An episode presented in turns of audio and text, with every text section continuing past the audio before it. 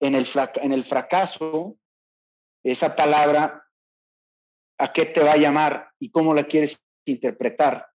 Eh, ¿Qué respuestas te va a dar, pero cuántas preguntas nuevas también te va a generar? Y bueno, ahí ya viene todo una mm, oportunidad de resignificar la vida y decir, bueno, ya entendí esto, por otro lado. O no, voy a seguir insistiendo, que a lo mejor eso podría ser válido también, ¿no? Pero el fracaso es un gran maestro.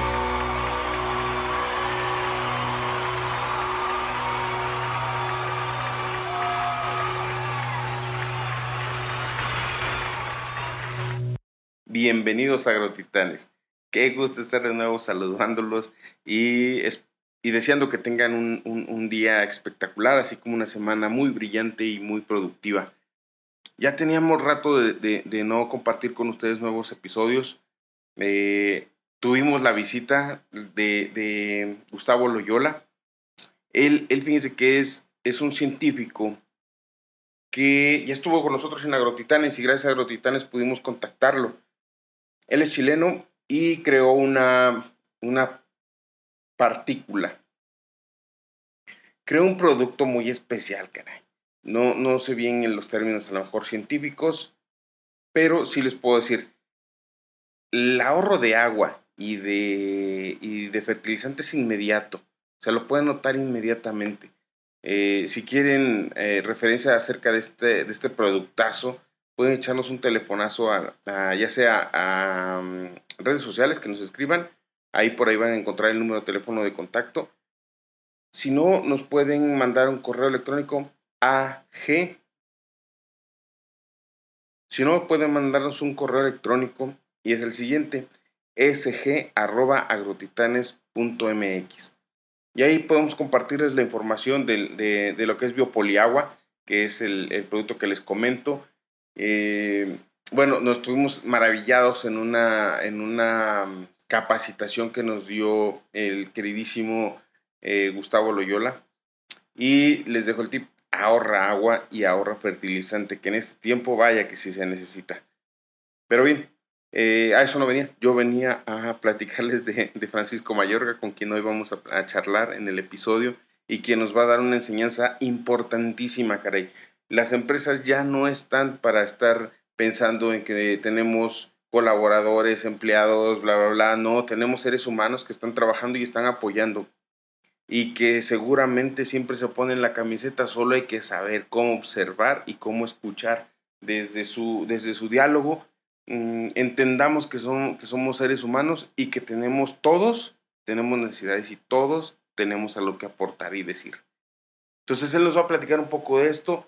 Eh, él es aparte director general de ANG, eh, es una consultora que desde 1979 se ha dedicado a eh, ayudar a los emprendedores en la, industria, en la industria agroalimentaria y que ha sido parte del crecimiento del sector a nivel nacional.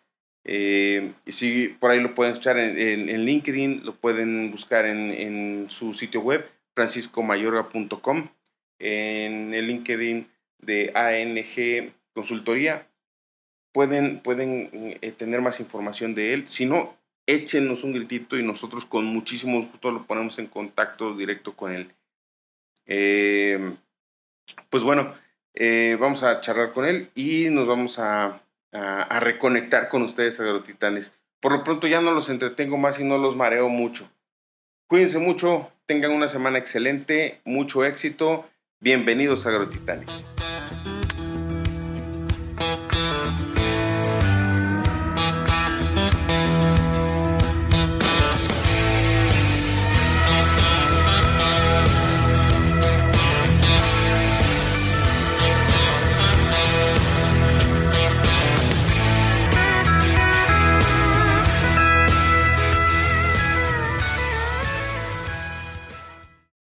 Checo, ¿ya nos escuchas? Sí, sí, una disculpa. Eh, está fallando mucho el internet aquí del hotel y una disculpa, perdone. No, no, no te preocupes. Ya estamos. Ya estamos estando llegando, estamos apenas, fíjate, en un eslabón, Sergio, donde se va a poner, yo creo que esto de una forma tan, tan, tan, tan amorosa por lo que está compartiendo este, este Francisco, porque a final de cuentas no, le, le comentaba en, en, la pregunta anterior y que, y que me daba una, una respuesta brillante y aparte de brillante tan amorosa como, como, como la persona que, que, se, que se muestra que es Francisco, donde le decía que de dónde viene esa parte de quererse meter en situaciones tan complejas como es el, la economía circular, de meterse eh, en esa situación de pensar holísticamente, que puede ser un proceso fácil, pero realmente eh, es un proceso complejo porque te puede llevar a los límites paralelos y, y tan, tan drásticos que se necesita, más que mente, se necesita corazón, ¿no, mi estimado?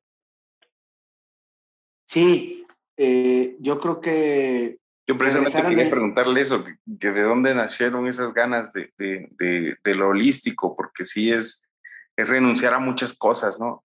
Obvio, cosas un poquito más, más, siento que terrenales, banales, pero pues sí, hijo, debe ser muy difícil, ¿no? Y sí, yo creo que es una parte también de dolor, de mm, ver un campo en donde yo todavía de chico con mis primos y mi familia podía meterme a arroyos, podía eh, fácilmente tomar agua de algunos manantiales cuando salíamos a eh, explorar algunos pueblillos y ver hoy en día cómo eso se está acabando y en algunas cosas en el mismo rancho ya se acabaron. y desde ahí también viene pues una, eh, una pregunta, es hacia dónde, hacia dónde estamos caminando. Entonces, es, yo creo que desde ahí donde parte esta curiosidad que se vuelve también un aliciente, ¿no? Un motivador, es decir, yo no quiero que esto siga deteriorándose y qué puedo aportar. Oye, Francisco, y por decir, eh, hablamos, hablamos también de que te metiste a una, a una, a una parte que es un, un, un, una, un tabú, porque lo, lo, he platicado, como es el tema de finanzas, el tema de, la relación con el dinero, el tema de, de, de, la, de la interacción que tenemos en el día a día con el dinero pero que también lo ves desde el punto de vista de que si lo vemos como una economía circular, todo vuelve a lo mismo. ¿Cómo, cómo, cómo logras entablar esta, esta, esta herramienta que es la parte financiera y ponerle corazón a las finanzas? Centrándonos en la persona.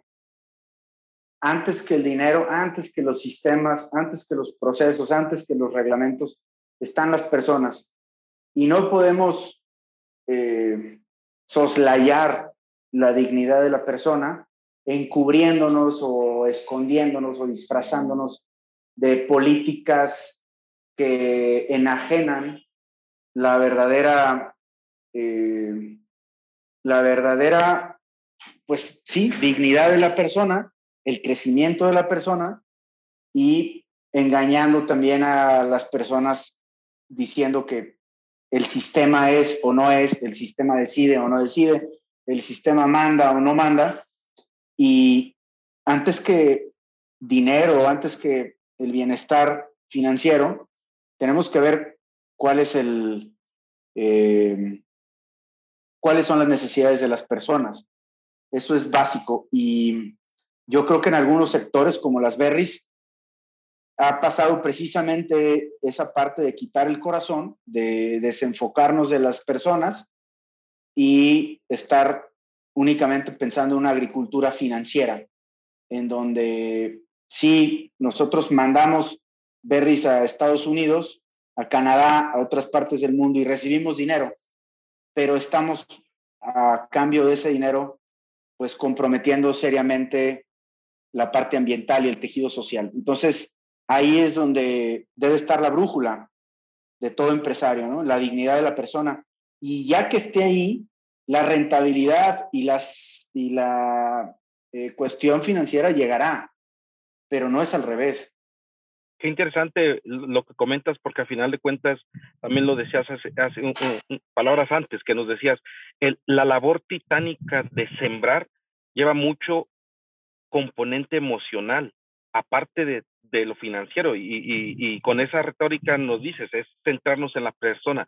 Bajo esta perspectiva y, por las características que nos comentas, que también es holístico el, pensamiento, ¿dónde has basado eh, eh, el poder llegar a, un, a, poder humanizar esto en un, en un, en, un, en un tema donde hemos de dejado de humanizarnos, ¿no? Sí, eh, yo creo que si nos centramos en la persona, el siguiente eslabón eh, sobre cómo centrarnos en la persona es escuchar antes que hablar. Como empresarios, como productores, la parte de escucha y la parte de observación tienen que ser prioritarias. Y es ahí donde vamos a obtener ese conocimiento y esa sabiduría para integrarnos con los ciclos, con los flujos, con eh, lo que la naturaleza nos está pidiendo o incluso queriendo regalar. Eh, si nos ponemos en una postura de que lo sabemos todo y que la gente local y que la gente que ha vivido por generaciones en estas tierras, en estos ecosistemas, no sabe o no tiene cultura o no tiene eh, estudio, no tiene preparación, pues estamos automáticamente bloqueando una sabiduría que está ahí para ponerse a nuestro servicio también.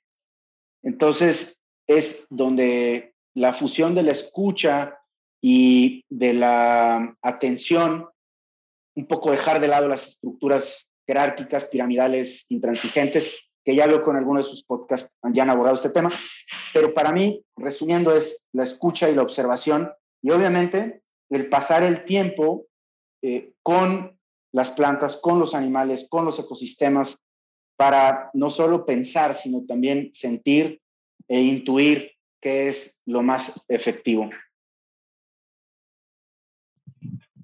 Y órale, qué, qué, qué, qué, qué enseñanza nos estás dando el día de hoy y la verdad te lo agradezco mucho porque e, es un tema que eh, nosotros lo hemos percibido en, en el sentido de que eh, hay gente que tiene cierto perfil de alabar la, la posición económica, la posición, eh, como lo decías, también piramidal, eh, porque quieren llegar allá en, en, una aspiración, aspiración muy material o muy, muy basada en, en, los resultados y no basada en la situación en la situación de persona, ¿no? La, a final de cuentas, a mí una de, de, en unas terapias me decían es que cómo es posible que quieras invertir en una empresa si no estás invirtiendo en tu propia empresa y tu propia empresa eres tú mismo, ¿no? Tú mismo que también tienes que pulir ciertas emociones, que tienes que convivir contigo mismo, que tienes que entenderte a ti mismo para poder eh, eh, expresar o maximizar lo que quieras transmitir bajo esas circunstancias y perspectivas, mi estimado Francisco, ¿dónde has podido tú eh, tener esa oportunidad de, de, engrandecer a la persona, no desde el punto de vista e egoísta, ¿no? sino desde el punto de vista del amor, como, como lo vienes manifestando? También en gran parte de malas experiencias, de tropiezos y de darme de eh, ahora sí que topes con la pared. Y cuando he querido en mis empresas o en mis proyectos tratar de, vamos a decir, evadir o, o rodear lo que los colaboradores sugieren, y digo, no solo sugieren aisladamente, hablo de una sugerencia ya que se vuelva un patrón o se vuelva ya más una, eh, pues casi una insistencia. Cuando no he querido ver eso, termino eh, pagándolo con creces. Y en la producción de huevo libre pastoreo, que estuve 16 años eh, a nivel comercial, ahora ya es a nivel personal, pues me faltó muchísimo el escuchar a la gente que vivía, que experimentaba, que llevaba el día a día en la operación y por, por no querer invertir tiempo, que yo lo veía como un desperdicio o como que estaba siendo improductivo o como que tenía que mejor venirme a Guadalajara y estar en la computadora eh, generando más eh, innovación, pues ahí se me fueron muchas lecciones que después tuve que aprender a la mala. Eh, entonces, desde ahí ya me quedó claro que los mejores aliados son los colaboradores, son los clientes, son los proveedores, son los grupos de interés de la empresa y también van a ser quienes en los peores momentos van a ver por ti, van a ver por tu empresa, porque a fin de cuentas tienen ellos interés directo, algunos genuino, otros no tanto, pero intereses al fin, que también se van a ver afectados cuando esa empresa deje de operar. Entonces, esa, esa ha sido mi experiencia y creo que es un aprendizaje también continuo, ¿no? Un diálogo, una interacción, un debate, a veces una discusión inclusive, pero donde teniendo ciertos rangos, ciertos límites, ciertos eh, máximas de respeto, se puede abarcar muchísimo eh, crecimiento, ¿no? Pero ya cuando se empieza a perder el respeto, cuando se empieza, ahí ya hay quizá focos rojos.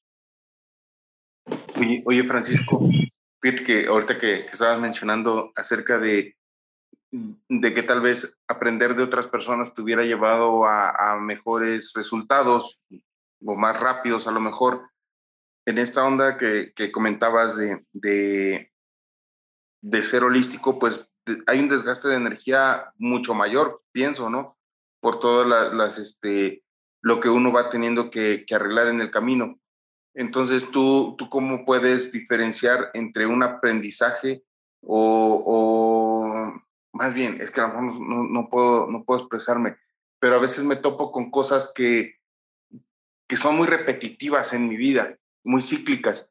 Entonces, ahora ya pienso de esta manera, pienso a, raíz de, todo lo que hemos estado trabajando con mi hermano, pienso que, hay una razón de eso, que hay, una, que hay algo que tengo que resolver de esa repetición, pero que aún todavía no lo comprendo. ¿Tú cómo, ¿Tú cómo te tomas el tiempo para razonar esto o para más bien aterrizarlo y decirle, esto es lo que, lo que me está diciendo la vida, me está diciendo el universo y no lo estoy entendiendo? Excelente pregunta. Yo creo que lo personal es una parte de integrar y de salirme un poco de la rutina y del contexto en donde están sucediendo esos Mm, cortocircuitos, por así llamarlo. Y ya teniendo un poco más de perspectiva, viene un poco más de claridad y con esa claridad viene a veces esa respuesta o esa nueva pregunta a la que no estábamos eh, atendiendo. Y eso puede ser un viaje y eso puede ser un cambio de rutina, incluso paulatino, no necesariamente tiene que ser abrupto catártico o repentino. Eso puede ser allegarse de nuevas personas. Eso puede ser em, tener inversiones en, como decía Didier, terapeutas, coaches, eh, o incluso con gente más cercana, como amigos, familiares, pues contarles esos problemas, pero estar muy atento escuchando para encontrar esas claves. Pero yo creo que el ver el cuadro tan de cerca no permite entender qué es lo que está pintado, qué es lo que está eh, impregnado. Hay que salirse un poco y ya decir, ah, bueno, ya entiendo que es un paisaje o que es una eh, bicicleta, tal cosa. Y ahorita estamos a lo mejor viendo una sola llanta. Es, eso es lo que me ha funcionado. Hombre, sí, porque sí, insisto, es, es, yo creo que sí le pasa más de uno, ¿no? Más de mí, que, que se nos repiten tantos las situaciones de conflicto que, que pues, que pues acaba uno diciendo, ¿por qué? ¿Por qué sucede esto? ¿Por qué tiene que pasar esto? A lo mejor sí, sí es la consecuencia de varias acciones que tengo, ¿no? Eh, sin embargo, no alcanzo a, ver el, lo que decías, hacerme un poco para atrás y poder ver la, la, pintura completa, ¿no? Porque no alcanzo a ver por qué me lo está dando el universo, ¿no? Es tan generoso el universo que, que te pone las, la, donde debes de arreglar, donde debes de, desenmarañar esa madeja de hilo y poder seguir fluyendo, ¿no? Y ver el fracaso como esa eh, perspectiva forzada, pero perspectiva y nueva perspectiva al fin, que también se puede interpretar como un crecimiento, como un regalo, como una liberación inclusive, eh, un descanso, un deshacerte de algo, un alivianarte, pero ahí está una buena parte de la clave también es en el, en el fracaso, esa palabra, ¿a qué te va a llamar y cómo la quieres interpretar? Eh, ¿Qué respuestas te va a dar, pero cuántas preguntas nuevas también te va a generar? Y bueno, ahí ya viene toda una mm, oportunidad de resignificar la vida y decir, bueno, ya entendí esto, va por otro lado. O no, voy a seguir insistiendo, que a lo mejor eso podría ser válido también, ¿no? Pero el fracaso es un gran maestro.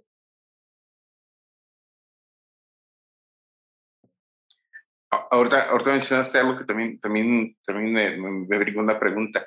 Me dices, tal vez, tal vez sí la vida te está diciendo que te fijes en, en, en tus acciones para poder salirte de ese círculo vicioso, pero también te está diciendo, ¿sabes qué? Insiste, insiste, es, e, es, tiempo de seguir insistiendo en, en, esto. ¿Cómo, ¿Cómo podría darme cuenta? O sea, hay algo, o sea, ves un crecimiento que no sea doloroso, ves, ves algo que, que sea significativo para, incluso catártico, como, como decías hace un rato, o, o cómo, cómo puedo diferenciarlo, o tú cómo, cómo lo has practicado.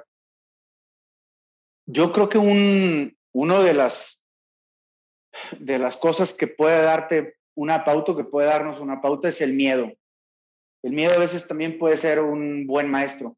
Si sigo teniendo miedo a intentar, es probable que deba de seguir intentando. Cuando ya no tengo miedo y cuando ya esa parte ni siquiera me está entusiasmando, porque en el miedo tienes un cierto grado de entusiasmo, porque si no, ni siquiera fuera miedo y ni siquiera mente. Entonces, cuando hay esa inquietud, cuando hay esa como impaciencia que, oye, pues es que me quedé ahí con las ganas, pero esto no, no me, ah, este, me siento, bueno, otra vez, de nuevo, no creo que haya un tiempo determinado para decir aquí sí, acá no, cuadriculado, no, yo siento que el interior también y como nos va nuestra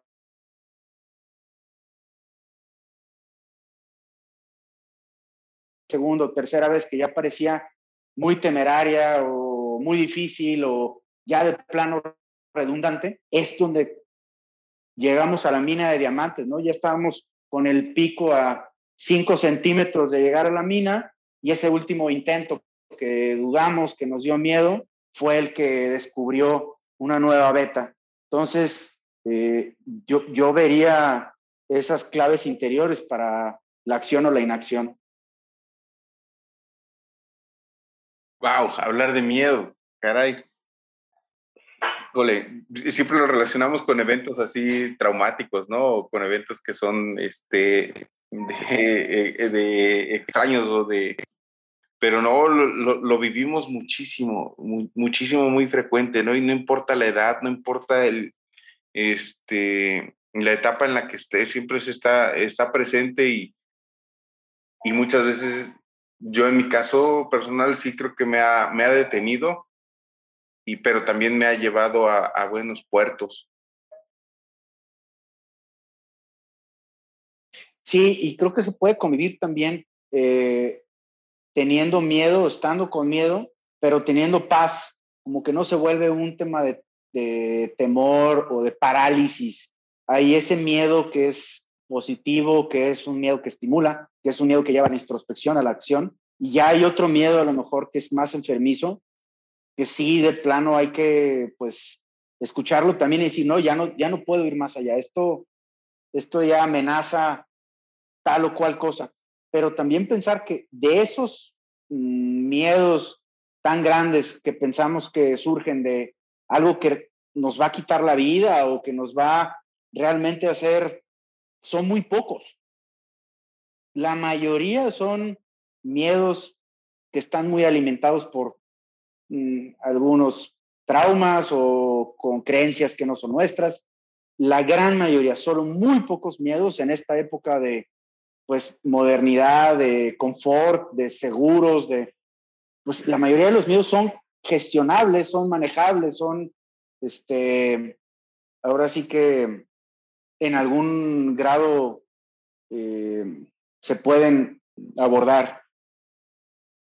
Híjole, me, me, me, me llama mucho la, la, la parte donde eh, ocupas el miedo como una, como una energía de, de, de, llevarte de la mano, no que te empuje y no que te detenga, ¿no? Sino tenerlo al lado para poder crecer en vez de tenerlo atrás para que te pique las costillas, ¿no? Eh, por un lado, en, esa parte. Sin embargo, también me gustaría adentrarme en la parte donde eh, con esta filosofía de vida, con esta ímpetu de tanta generosidad que tienes, este, Francisco, y con esta energía así tan alta, ¿cómo, cómo, cómo sería poder participar con un proyecto eh, tuyo? ¿Cómo, ¿Cómo una persona se acerca y dice, eh, quiero participar contigo? ¿O cuáles son las, las, las actitudes o las aptitudes que son las que basan en sí para, poder eh, desempeñar un trabajo con, con, con tu persona. Yo te empezaría por contar los retos y uno de ellos es el trabajo en equipo. Soy hijo único y me cuesta mucho a veces integrarme a, colectivos o integrarme a grupos o integrarme a mm, dinámicas más sociales. Y desde ahí he partido para tratar de dejar de lado ese miedo o esa costumbre y ese reto que tengo de poder trabajar en un equipo, pues verlo como un servicio, como un aprendizaje, un crecimiento. Eh, por un lado. Por otro lado, la curiosidad también ha sido un, estímulo. Eh, el cuestionarme si las cosas que han dicho que son como son, realmente son como son, o hay otros caminos, o hay otras vías. Eh, el ir más profundo, también eh, decir cuáles son las causas últimas, cuál es el propósito final, cuál es eh, la recompensa en cinco o diez años de hacer o no hacer tal proyecto, de convivir o no convivir con tal equipo. Ahí es donde voy recopilando eh, algunas claves y, empiezo a construir un mapa. Suelo también tener un sobreanálisis y ese me lleva a veces a la parálisis. Entonces, algunas veces nada más me aviento, brinco y digo, bueno, ya en el camino veré cómo voy resolviendo esto. Y si, si resulta mal, bueno, pues ya me quedé con la lección. Pero es también como la humildad de cuando fallo. Hace poquito hice un proyecto para eh, un cliente y resultó pues un una parte fracaso, no diría total, pero un fracaso. Y bueno, es, es también soltar y decir, ya, pues esto, esto llegó, esto quizá no era lo que estaba preparado, pero pues tampoco ni me voy a dar de, de golpes de pecho, ni voy a decir que fue toda mi culpa, porque pues eso ya también sería otro tipo de protagonismo, ¿no? Es que eh, fue todo, no, no, pues es que también hubo condiciones, hubo circunstancias.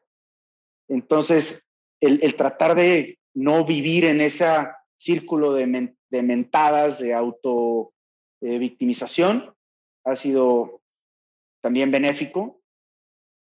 Y finalmente, la consistencia, el pensar que los negocios van a muy largo plazo. Empresas en Japón que tienen 600 años, 700 años, eh, el decir que somos parte de una generación, mm, pues también me invita a decir qué puedo dejar. Y a lo mejor a mí me tocará sembrar, o a lo mejor a mí me tocará solo arar la tierra, o solo eh, prender el tractor, y a otra persona le tocará hacer todo, y a lo mejor en cinco generaciones habrá la cosecha eh, abundante, pero no tampoco menospreciar ese, eh, ese papel que nos toca vivir en esta obra.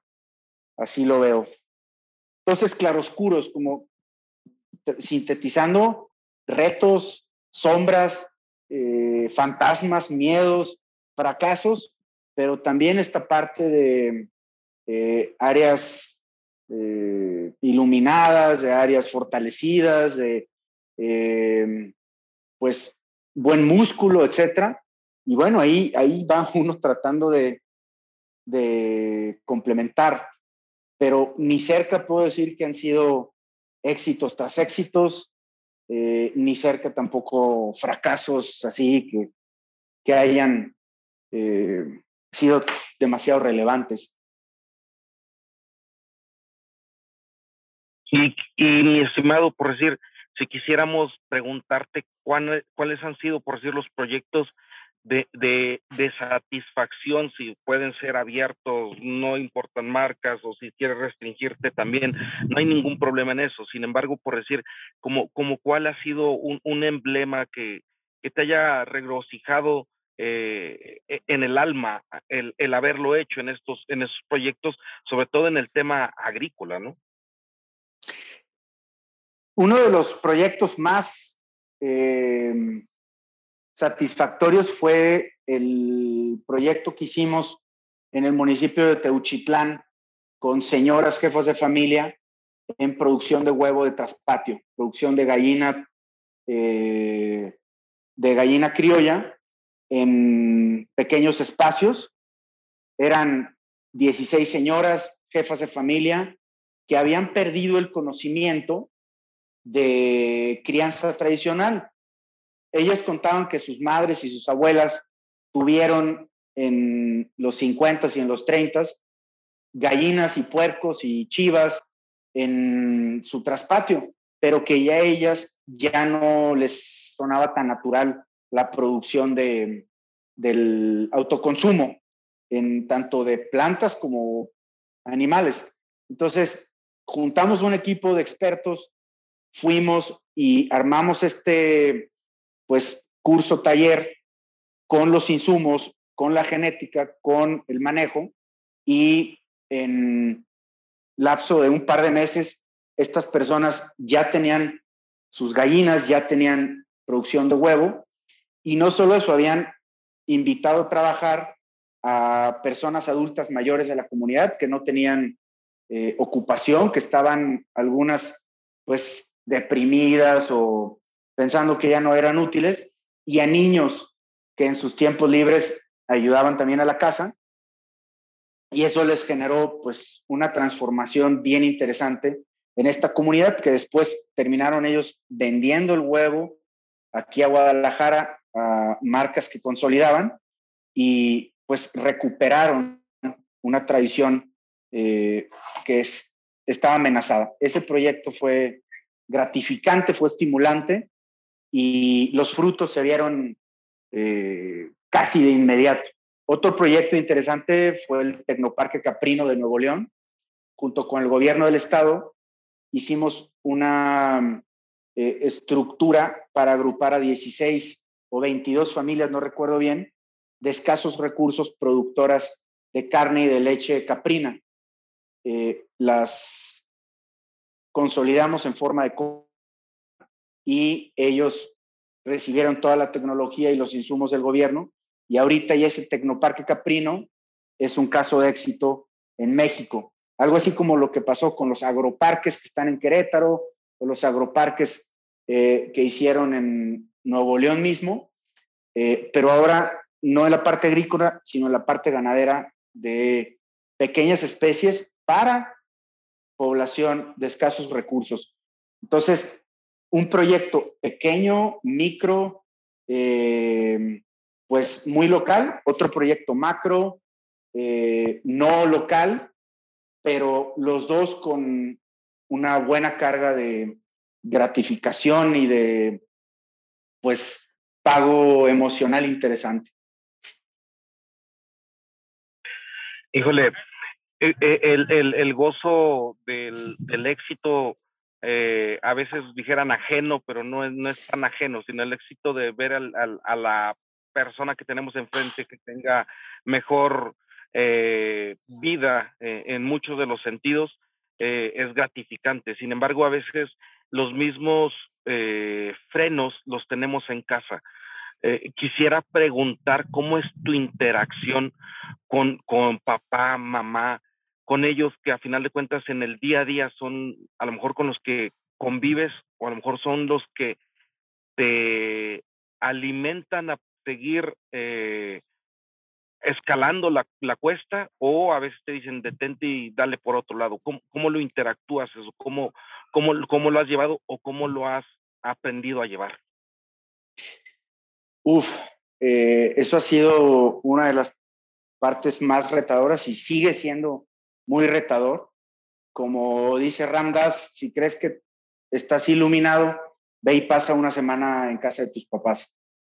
Mm, pues para mí sigue siendo una relación compleja con, con los dos, una relación a veces pues armoniosa, positiva, eh, de bonita convivencia, pero también hay veces que salen los demonios y se arman unas, eh, unas buenas eh, bailadas, por decirle de algún modo coloquial, pero pues hay que regresar y ver en qué fallé, en qué me equivoqué y retomar, pedir disculpas y abrir un nuevo círculo.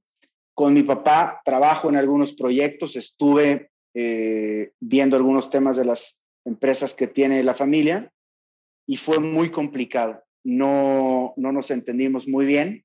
Yo por eso también agarré el camino de la consultoría y, también tenemos eh, pláticas muy estimulantes, tenemos eh, una convivencia consistente, una convivencia que pues nos, mantiene unidos. Entonces, yo te diría, sigue siendo el tema, ¿no? Eh, el tema, la familia nuclear. Eh, no tengo hermanos, entonces seguramente te estaría diciendo, oye, pues lo llevo muy bien con mis papás, pero pues con mis hermanos, pero con un tío, pero con una... Entonces, siempre en ese, mm, pues en esa esfera de gente que te conoce, que sabe qué es lo que te gusta, pero también que sabe de qué patas cojeas, pues ahí es donde yo veo que mm, parte mucho el crecimiento de la tolerancia y de los valores emocionales, ¿no? Del, coeficiente emocional. Em, entonces, pues, todo, todo una escuela que sigo ahí tratando de, de llevar y de agradecer por, por otro lado, porque los dos están, están vivos, están sanos y digo, pues qué, qué bendición. En COVID estuvimos en, en terapia eh, sistémica y bueno, fue, fue también un, un, gran, un gran hito para, para los tres. ¿Qué, qué, qué sería la parte donde pudiéramos resumir eh, eh, la situación de por dónde empezar. O sea, eh, si el día de hoy eh, basamos la, la y, creo que eh, bajo el contexto que nos hablas, mi estimado Francisco, es que no ha sido que hoy ya lo tomaste, sino que viene de una terapia sistémica, viene de un acompañamiento, viene de haber ido a Harvard, viene de haber participado en el IPADE, de tener ese tipo de interacción con gente de negocios y al mismo tiempo ponerle finanzas, corazón a las finanzas cómo empezar, cómo, cómo poder transmitir esto a que las generaciones que están atrás de nosotros o que están en interacción también con nosotros y que a final de cuentas son de las que eh, nos quejamos porque ciertamente lo hacemos eh, o lo hago, por decir, hablar en, personal, eh, lo hago de quejarme de una, de una, de generaciones que no tienen el mismo ímpetu que en determinado momento nosotros tuvimos para conseguir un trabajo y si lo, si lo tienen, lo desechan. ¿Cómo, ¿Cómo poder interactuar en decir, a ver, ya estás en esta realidad y a lo mejor es la realidad que no quieres? ¿Cómo caminar hacia una realidad y por dónde empezar a, a cambiarla? Yo creo que después de COVID y de estos dos años, un poco más, las cosas no van a ser iguales. Siento que el cambio de paradigma que se está generando en, estos años, en estos meses, en estos días, ha sido muy, muy intenso, que todavía no podemos comprender ni cerca la profundidad y las repercusiones de este cambio.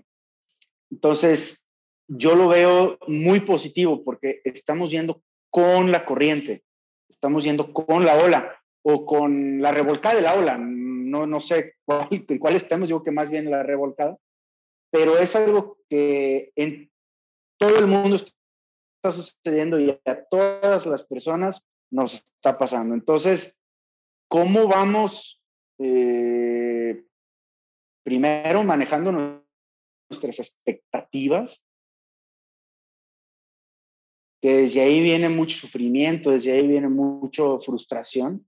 O sea, ¿en dónde estamos poniendo nuestros recursos, eh, nuestra atención, nuestro dinero? Estamos haciendo lo que estamos haciendo. ¿Para qué? ¿Para quién?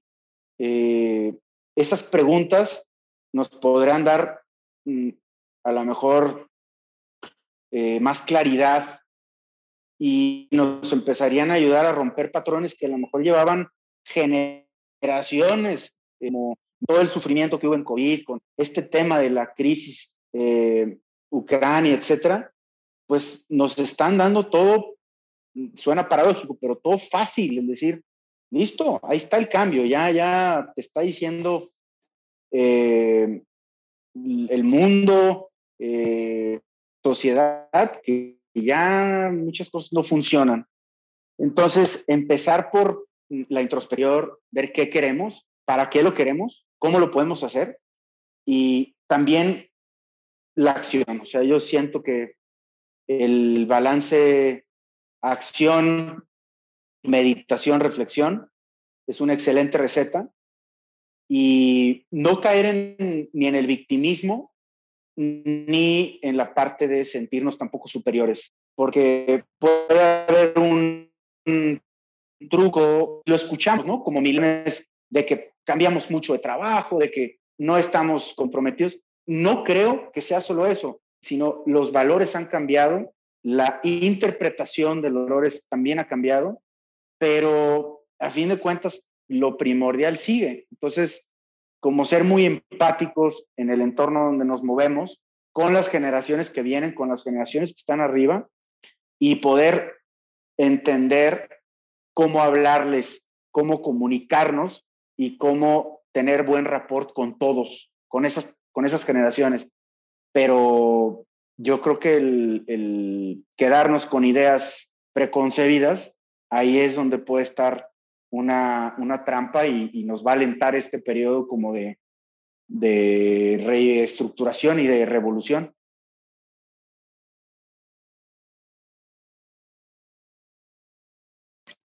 interesante eh, el tema de, de, de, cómo empatizar, como dices, ¿no? De cómo realmente ponerte en los zapatos del otro para decir no es la misma generación que estás teniendo ni la que te formaste, de esa, cómo le comunicas que, que realmente eh, el, el, camino eh, fácil no, no es el, el, el, el, que te va a llevar a, a tener una, una realidad eh, más espiritual o más holística, digámosle así, pero es el camino que te puede llegar a tener una, reflexión con el alma.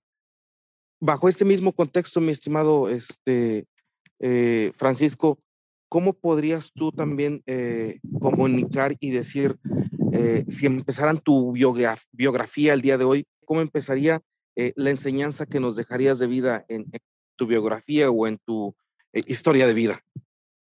Esta es solo una historia más. Esta es solo una historia más. Yo creo que así empezaría la biografía. Híjole, qué, qué, y qué profundo, porque a final de cuentas habla de la gran humildad de, de, ser humano que eres. Eh, quisiera, para cerrar el episodio y ser respetuoso con tu tiempo, si nos puedes dar algunas palabras, algunas frases para los agrotitanes como para cerrar el, episodio y de, de, verdad decirte, eres un verdadero agrotitán, mi estimado amigo este, Francisco, y muy agradecido por el tema que, que, nos compartes, por todo lo que nos estás compartiendo. Al contrario, un gusto de haber coincidido, agradecido por la invitación y compartir el auditorio que sí se está acabando el tiempo. El cambio climático, la crisis social, eh, no, no son no son entelequias, no son quimeras, no son fantasías. Eh, urge hacer el cambio, urge cambiar nosotros mismos eh, y dejar de estar en lo accesorio, dejar de estar en lo secundario, irnos a lo primordial, a lo fundamental, a lo esencial, a lo que nos esa paz, esa plenitud. Eh, nos lo han dicho hasta el cansancio, científicos, académicos, intelectuales, funcionarios, que pues en el 2050, 2060, si las cosas siguen como están, la catástrofe va, a ser ya eh, pues capital. Entonces, es, un buen momento para el cambio. Eh, lo que viene seguramente será mejor, más profundo, eh, pero mejor. Entonces, el, pues convencernos de esa parte y también ser, sentirnos privilegiados y agradecidos, porque nos está tocando vivir en una época como productores, como eh, personas relacionadas relacionadas al campo. Sí, quizá pasar del tener al ser y también sentirnos agradecidos porque estamos en una época en donde vamos a ser protagonistas de los cambios, en donde vamos a ser generadores eh, del cambio. Quizá las otras generaciones no tuvieron esa oportunidad. Entonces, abrazar esta tarea, abrazar ese compromiso y actuar con, con fe. Ese sería el mensaje. Eh, en todo esto, yo diría como tema transversal, el disfrute, el gozo, la alegría, pues como un componente que alegra y que abrillanta eh, nuestro trabajo eh, no, no perderlo de vista también. Híjole, muchísimas gracias, mi estimado. Un honor, un, gusto. Realmente me, llevo esa, esa, tarea de ah, este, cómo, cómo seguir aportando desde nuestra buena fe para que haya más abundancia en el espíritu y no tanto en, el, en, en, en otras cuestiones que sean más, más superficiales, ¿no? Totalmente, Didier. Creo que eh, estamos, estamos cerca de, lograrlo y soy optimista, soy entusiasta de que el cambio sí se va a generar, se está generando. Eh, no lo vemos a lo mejor o mesiánico o eh, relevante, pero claro que el fermento ya está y hay mucha gente que, que tiene bien claro esto. Entonces, yo creo que estar seguros y confiados. Perfectísimo. Peco, ¿quisieras comentar algo? Sí, este, agradecer mucho, Francisco, por, por, por el espacio, por la oportunidad de conocerte y de conocer a tu trabajo también. Qué tan importante es que, que a veces uno se, se desapegue ¿no? de, de, las, de las necesidades este, frívolas que a veces tenemos y, y sin embargo sí, sí, se, sí se necesita que, que estemos apoyando a otras personas, que como tú lo hiciste con estas, con esas señoras amas de casa y con esta gente adulta mayor, mm, aplaudo eso, muchas gracias por eso. Este, yo creo que, que, es muy importante que estemos siempre pensando en los demás también. Convivimos, estamos juntos, convivimos en, en comunidad y, debemos de respetarnos, ¿no? Sí, vamos en el mismo barco, estamos en las mismas eh, circunstancias, vamos a decir, planetarias, entonces, pues, como que dejar de lado, de lado egoísmos, favoritismos y trabajar, ¿no? Por este fin común.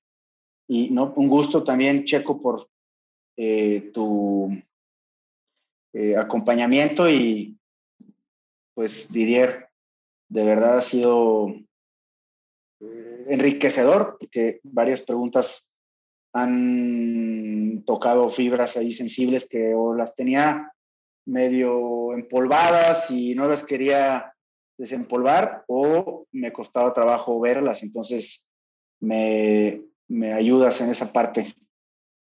No, hombre, e, encantado y, la verdad es que espero pronto coincidir y invitarte a un café o, que, o, reunirnos y te quería pedir si podemos también agregarte al grupo de los agrotitanes, que también sería un honor para nosotros tenerte ahí. Con todo gusto, con todo gusto queda pendiente el café y, y adelanto con el grupo. Perfectísimo. Pues muchísimas gracias, un gusto, aquí tienes tu casa cuando gustes y estamos a tus órdenes. Gracias. Muchas gracias. Igualmente, Checo. Un abrazo. Hasta luego. Pásala bonito. Bonita noche. Bye. Buenas noches. Hasta luego. Bye. Qué gusto que te hayas quedado hasta el final y que hayas disfrutado este episodio. Eh, nos complace mucho este, que estés junto aquí con, con, nosotros, con los agrotitanes. Sigue compartiendo, por favor, este contenido, que no se quede con nadie, que no se quede nadie sin escucharlo eso sería no solo genial, sino que podamos escalar más esta intención o estas ganas más bien de hacer crecer el campo mexicano y de que todos estemos en la misma sintonía, que aquí todos juntos tenemos que jalar parejo, todos vamos a tener que crecer, tengo que hacer crecer a mi vecino para que yo pueda crecer personalmente y económicamente y socialmente. Pues bueno, muchas gracias por, por, por habernos acompañado. Te recuerdo, si quieres contactar a, Francisco Mayorga, puedes hacerlo a través de nosotros y nosotros nos ponemos en contacto directo con él. Eh, si no, pues ahí están sus redes sociales, está, hay maneras de contactarlo a través de LinkedIn, que es la, fuente más, más importante, es la red social para él eh, que más usa. Eh, ¿Qué otra cosa? Pues nada, pásala muy bien, cuídate mucho, un abrazo, éxito, ánimo.